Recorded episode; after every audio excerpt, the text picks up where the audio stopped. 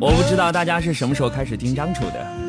我自己是在六七年前，大一大二的焦点，当时自己的精神状态并不是很好，大学生活感觉没劲儿，每一个社团都不愿意参加，于是当室友们开开心心的跟同社团的朋友们去郊游、去考察、去聚餐的时候，我就宅在宿舍听歌。在读大学之前，我听的歌大部分都是国外的摇滚，哥特的，还有那种朋克的，还有超视觉冲击的，越是怪异的就越觉得喜欢。另外还坚定的认为国内的摇滚就是不够味儿。那会儿我有一个名义上的哥哥，他在一定程度上算是自己对摇滚乐的启蒙老师。我们在一家琴行认识。他留着一头狂野的长发，打架子鼓的时候可以甩成一个圆。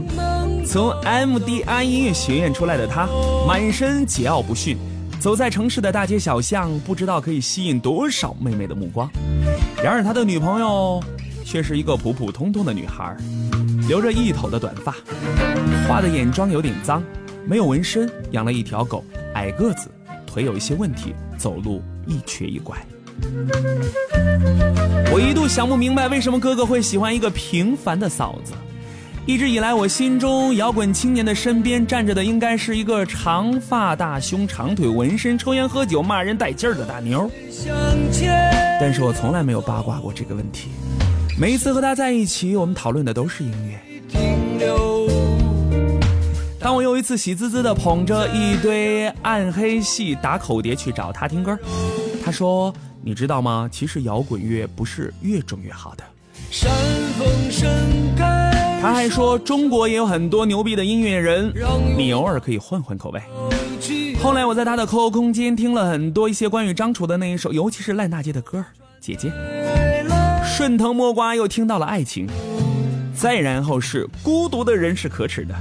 再再后来一发不可收拾，张楚的声音陪我度过了大学时候最迷茫的那段时光。其实我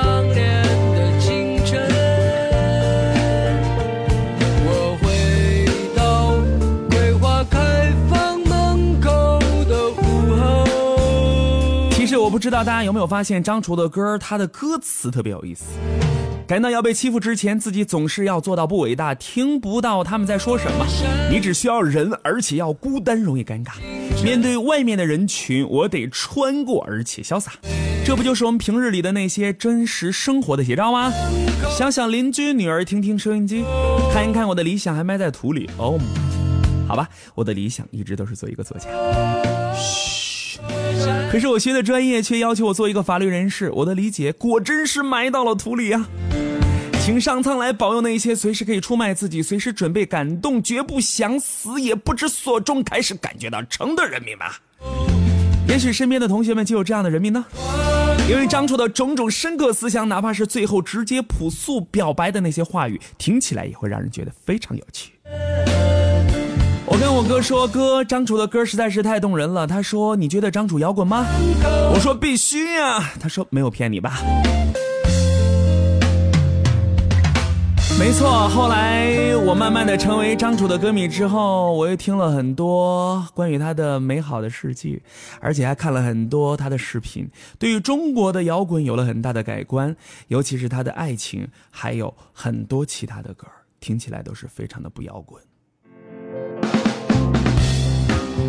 但是当我在红勘的现场努力的嘶吼看到他的时候，站在舞台聚光灯下，那种感觉真的是太 nice 了。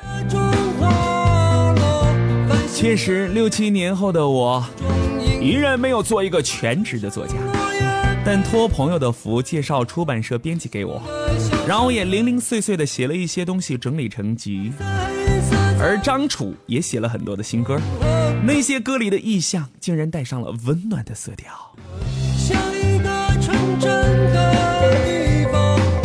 我和同事早早的买了微小相见的票，看着他站在锦城艺术宫的舞台上，微笑着说自己对成都的感受，然后介绍自己身后的乐队成员：吉他手、贝斯手、键盘手、鼓手，还有和声。他的脸上始终有一种局促的表情，还残留着过去的味道。但是他说，以前总想着写歌表达自己的想法，把思想传递给大家，但是现在更关注生活，而且关注的是光明的部分。他觉得这样才能够达到平衡，这样也很好啊。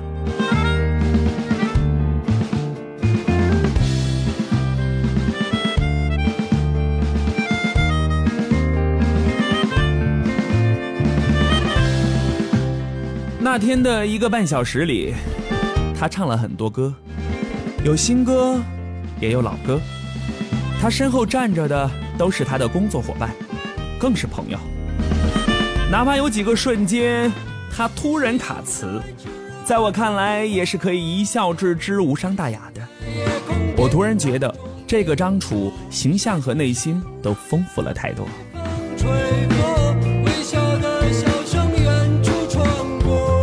其实关于张楚的八卦，到处都可以查得到。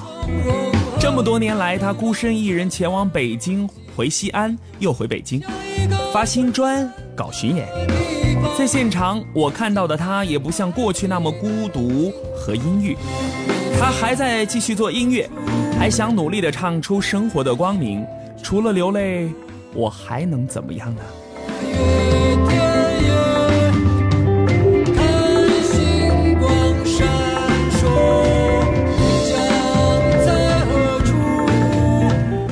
突然在那个瞬间明白了哥哥的选择，嫂子的普通平凡可以给一个没有归属感的音乐人踏踏实实的感觉，可以让他在音乐的世界里飞升的同时，也能体会到踩在地面的坚实。就像张楚，他不摇滚了吗？